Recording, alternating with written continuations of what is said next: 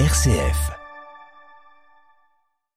Bonjour, bonjour à tous, bonjour à toutes. Alors euh, aujourd'hui et pour la quinzaine, on a l'immense joie de recevoir l'USO Foot section féminine. Ils sont trois dans les studios aujourd'hui. Alors on va commencer par euh, les femmes.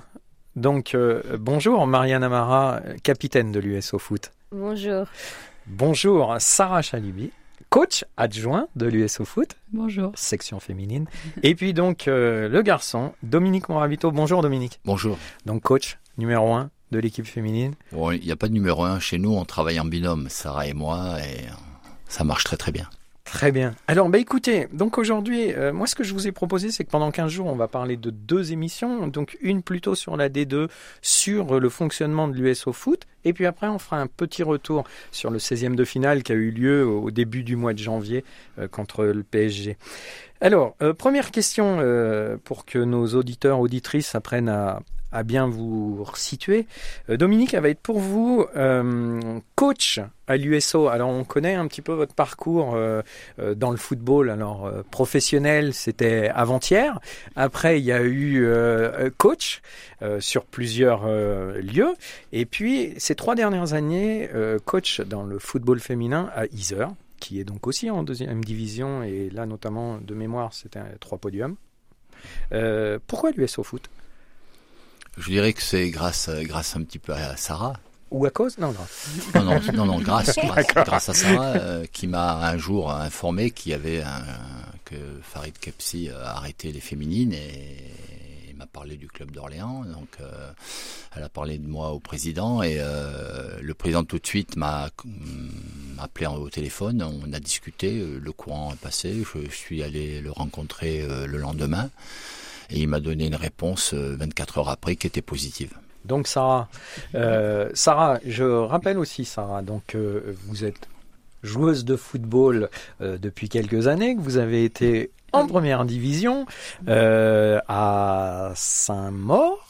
Non, Ah. c'est euh, Marianne. Pardon, vous avez été. euh, non, Iser et Rodez. faut que je relise mes fiches. hein. Non, il n'y a pas de souci. Rodez qu'une année, Iser et et, Iser. donc l'Allier, tout ça, Oui, oui, c'est ça. Plusieurs années. Et puis là, un genou qui grince. Donc vous êtes joueuse à l'USO pendant deux ans. C'est un ça. genou qui grince ou pas, ou vraiment un, un souhait en tout cas euh, dans votre parcours de devenir coach? Oui, tout à fait. Bah, on va dire que de toute façon, j'étais déjà un petit peu euh, sur une carrière bien avancée. Euh, et puis euh, malheureusement, quand je suis arrivée à Orléans, ben, je me suis euh, fait une rupture du ligament croisé. Euh, donc, tout le monde connaît un petit peu euh, cette blessure qui, euh, qui nous bah, garde éloignés des terrains pendant un certain nombre de temps. Et puis, c'était en plus la deuxième opération sur le même genou. Et, et puis, c'était aussi, je pense, la période pour moi de- d'envisager euh, bah, mon après-carrière. Donc, ça a été au final une opportunité maintenant avec le recul. Et puis, euh, du coup, bah, j'ai arrêté euh, depuis du coup l'été dernier où là, je suis passée euh, bah, de l'autre côté. Donc, si vous faites appel à Dominique, c'est parce que j'imagine aussi qu'il faut euh, avoir le niveau de diplôme euh, que Dominique a et que vous n'avez pas encore? Euh, Tout à fait, oui. Alors après, en fait, en toute honnêteté, au départ, voilà, je, savais que le, poste d'entraîneur était libre. Moi, j'avais pas forcément tout de suite, dans l'immédiat, l'idée de, de, de me mettre tout de suite dans, dans le staff. Euh, et en fait, bah voilà, ça s'est fait. En fait, c'est Dominique euh, quand une fois qu'il a eu le poste, euh, il m'a demandé si, si ça m'intéressait d'être son adjointe en me présentant le projet. Et puis, euh, au final, chose que j'ai acceptée tout naturellement. Marianne. Euh, Marianne, donc vous, si on, on est donc euh, sur l'USO Foot, ça fait donc aujourd'hui, euh, c'est votre euh, Quatrième.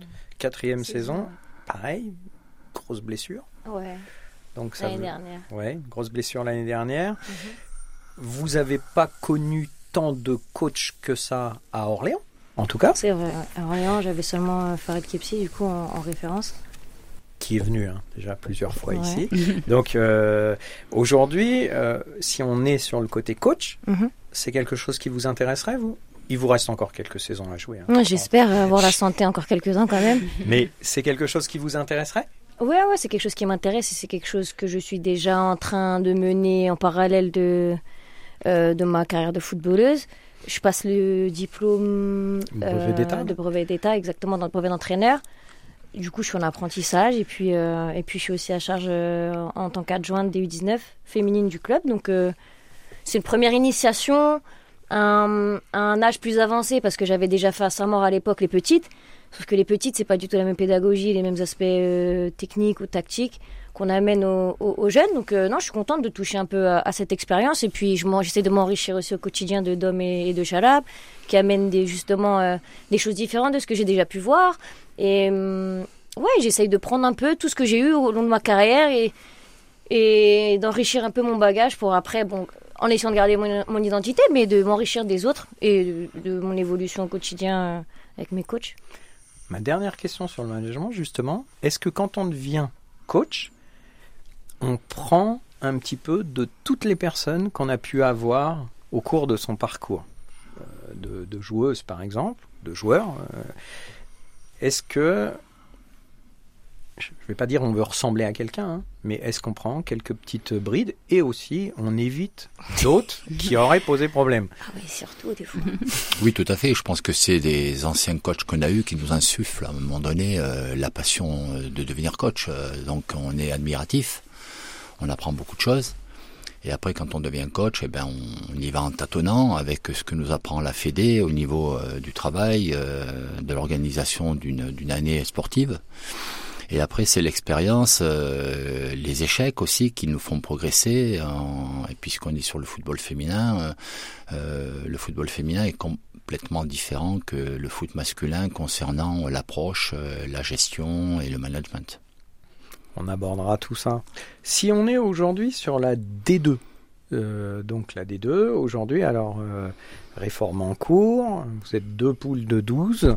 Euh, à la fin de l'année, il n'y aura que 12 équipes, c'est-à-dire qu'il y a donc 6 descentes par poule. alors en mathématiques, c'est facile. Sur 12, 6 descentes, ça veut dire qu'il en restera 6. Donc il faut être dans les 6 premiers. Aujourd'hui, on est à mi-chemin, pile, 11 matchs. On est 7, mais 7e après la défaite là au, Mans, euh, malheureusement, euh, euh, la courte défaite d'ailleurs de 1 au Mans, l'objectif très clairement défini qui a été donné au groupe et qui a été donné au coach, c'est d'être encore en D2 l'année prochaine.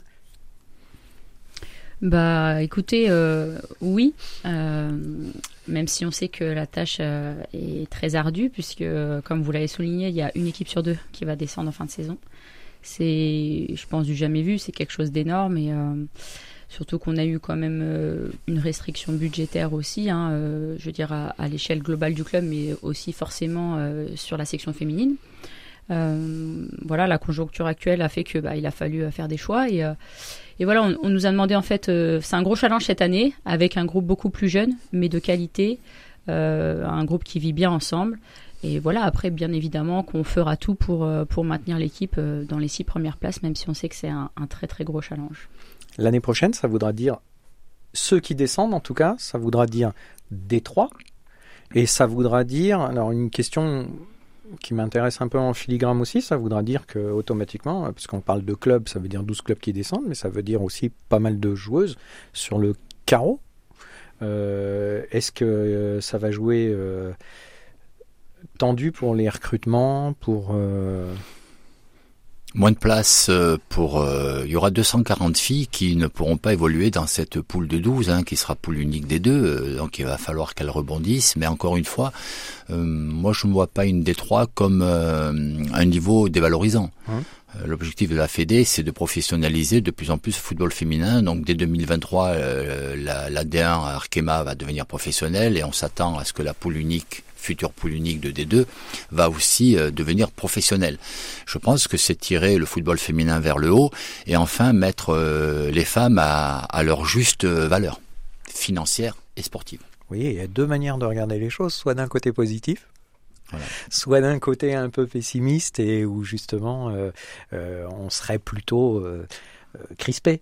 Donc euh, merci Dominique pour cet éclairage-là, parce que c'est important de le savoir. On va dire que c'est un peu un parallèle avec euh, chez les garçons euh, la N1, qui la N1, puisque cette année il y a aussi beaucoup de descentes. C'est ça. Peut-être que la N1 sera professionnelle aussi. On aura deux poules de D3, le premier montrera en D2. Donc oui, mais par contre, il faudra être armé budgétairement pour pouvoir tenir la route. En fait, c'est ça la, difficulté. Ça ne sera pas des oppositions de système de jeu qui seront en, en ligne de compte, mais toujours des budgets quand on sera en D3, il faudra se projeter, savoir si financièrement le club pourra.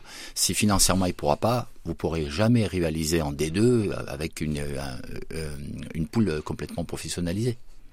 Est-ce que justement, euh, chez les filles, euh, il y a euh, beaucoup plus de différence entre les niveaux, entre les étages, c'est-à-dire D1, D2, là aujourd'hui, bon, on en parlera la semaine prochaine, mais vous avez joué le PSG en D1, mais comme toutes les deux, vous avez joué en D1.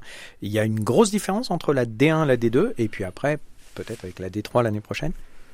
Bah, hum, Je pense qu'en D1, les des clubs élitistes tels que PSG, euh, PFC, Montpellier.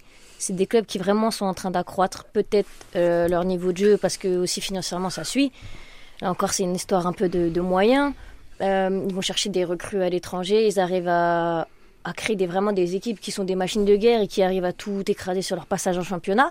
Après, pour ce qui est de la D2, en tout cas, entre le moment où j'ai commencé à jouer en D2 à l'époque et aujourd'hui, je trouve que le niveau, il, a vraiment énormément progressé et il s'est surtout homogénéisé. Parce qu'avant, euh, en vrai, sans vouloir manquer de respect à qui que ce soit, il y avait que deux ou trois rencontres dans l'année que je pouvais craindre. Alors que là, chaque week-end, on sait qu'on part à la guerre. Donc c'est d'un côté c'est bon signe, mais après ça veut dire que si la D2 euh, son niveau augmente, on réduit quand même l'écart avec le niveau de D1. Donc je pense juste qu'il faut réussir aussi à continuer à investir dans le football féminin pour que les équipes de tête elles décrochent pas trop le wagon et que nous on arrive à suivre. Pour... En fait, il faudrait qu'elles arrivent à nous tirer vers le haut, mais, mais pour ça on a besoin de, bah, de l'aide des clubs, de la fédération, des investisseurs, etc. Mais après, de manière générale, le football féminin dans sa globalité est en train d'évoluer. En tout cas, je pense. Sarah? Oui, je pense que Marianne a, a tout dit. Après, oui, bien évidemment, euh, on peut encore noter un écart entre euh, le championnat de D1 et le championnat de D2, hein, ce qui est normal, puisqu'il y a un niveau d'écart. Après, c'est vrai que la création de la D3, euh, je pense que c'est une bonne chose, puisque quand une équipe montée de niveau régional a tout de suite un niveau D2, c'est vrai que ça, pouvait créer quand même un très très gros écart, surtout qu'en fonction des régions, ce ne sont pas les mêmes niveaux de championnat aussi. Euh, voilà. Après, peut-être, moi, je pense que ce qui est un petit peu dommage avec cette réforme, c'est qu'elle est trop brutale, euh, à mon sens. Je pense qu'ils auraient pu peut-être l'étaler sur euh, deux, trois saisons. Et, et, aussi peut-être de façon un peu différente, puisque déjà, moi, à mon humble avis, je pense que déjà entre les deux poules de D2, elles sont pas forcément autant homogènes. Et du coup, ça veut dire que pour moi, dans notre poule qui est plus, plus relevé, il va, il forcément y avoir des équipes qui ont le niveau de, de jouer en, des deux poules uniques et qui euh, malheureusement n'y sera pas la saison prochaine. Je rappelle sur le classement, donc aujourd'hui euh, à mi, donc à, mi-chemin, euh, donc septième avec 14 points, je veux dire le, le sixième il n'est pas si loin que ça hein, de vous, hein, puisqu'il y a un point. Euh, ceux de derrière, après il y a un petit trou quand même avec justement Le Mans là, mm. qui a pris, et ceux de derrière, euh, c'est, ça reste aussi euh, relativement euh, homogène. Alors là, vous allez, là, ce week-end, vous êtes de repos. Après, vous allez avoir deux déplacements, dont un bah, chez le l'ogre, on va dire. Lille On les reçoit à Lille. Lille, ils viennent ici. C'est ça. Donc, oui, c'est l'ogre. Oui, oui, bien, sûr, c'est le leader du championnat actuel. Surtout avec les résultats actuels, là, c'est l'ogre. Ouais. ouais. Ce sera David contre Goliath. Et puis, euh, bon, après, vous, vous, irez au CA Paris, c'est ça. qui est, le dernier de la poule aujourd'hui. Euh, et puis, ici, juste après. Donc, ici, ici. Voilà, ici, les Moulineaux, à domicile. Donc, euh, comment ça se prépare là-dedans vous allez préparer donc un mois de, février où on sait qu'il y a deux matchs qui vont compter euh, peut-être euh, en point double. Euh, est-ce que au niveau justement de la préparation, on se dit on va à Lille, enfin on reçoit Lille pour essayer de faire le meilleur, mais si on le perd, je vais pas dire, hein, on met une croix dessus. Hein. les compétiteurs, ça m'étonnerait qu'ils mettent des croix sur des matchs, mais ça sera après que ça se jouera? En fait, tous les matchs depuis le début de saison, vu la nouvelle réforme, vous les jouez comme un match de Coupe de France. Mhm si vous laissez filer trois points, euh, vous risquez de descendre. En fait, on est en train de prendre, on a toujours pris les matchs les uns après les autres en essayant de faire euh, progresser euh, le groupe. ce qu'il y a surtout, ce qui est difficile à gérer chez les filles, c'est qu'une moindre défaite ou une petite défaite, elle fait mal à la tête. Les filles sont beaucoup plus émotives que les garçons et ont plus de mal à, à éliminer, je dirais, cette euh, cette, cette, défaite qui euh, qu'elles n'arrivent pas trop à gérer. Et euh, nous, on sait très bien que et on savait qu'à un moment il fallait absolument prendre trois points. Bon, on les a pas pris. Après, on garde, on regarde le contenu. Et l'objectif, c'est de battre Lille, euh, de battre euh, ici et de battre euh, le CA Paris pour très très vite garder cette ambition qu'on a depuis le début. Et les filles ont toujours tout donné depuis la première journée. Après, on sait très bien que chez les filles, il y a une irrégularité qui arrive souvent sans comprendre pourquoi, chose qui a moins chez les garçons. Regardez actuellement le parcours de Lens ou de Metz qui sont en train de perdre des points donc ça veut dire qu'à un moment donné, on peut se mettre à leur niveau. Et comme ce sont des équipes qu'on va jouer, ben on espère prendre des points. Très bien. Au niveau euh, justement là euh, de la qualité, comment ça se passe euh, la préparation des matchs là aujourd'hui Donc vous jouez pas ce week-end. ça va être des entraînements toute la semaine. et pour la préparation du match, pareil. Qu'est-ce que vous attendez de vos des joueurs justement en termes d'entraînement, en termes d'investissement? Bah, honnêtement, nous on prépare tous les matchs de la même façon. Euh, voilà. Alors là, les semaines sans match, euh, bien évidemment, il faut compenser le manque du match du week-end.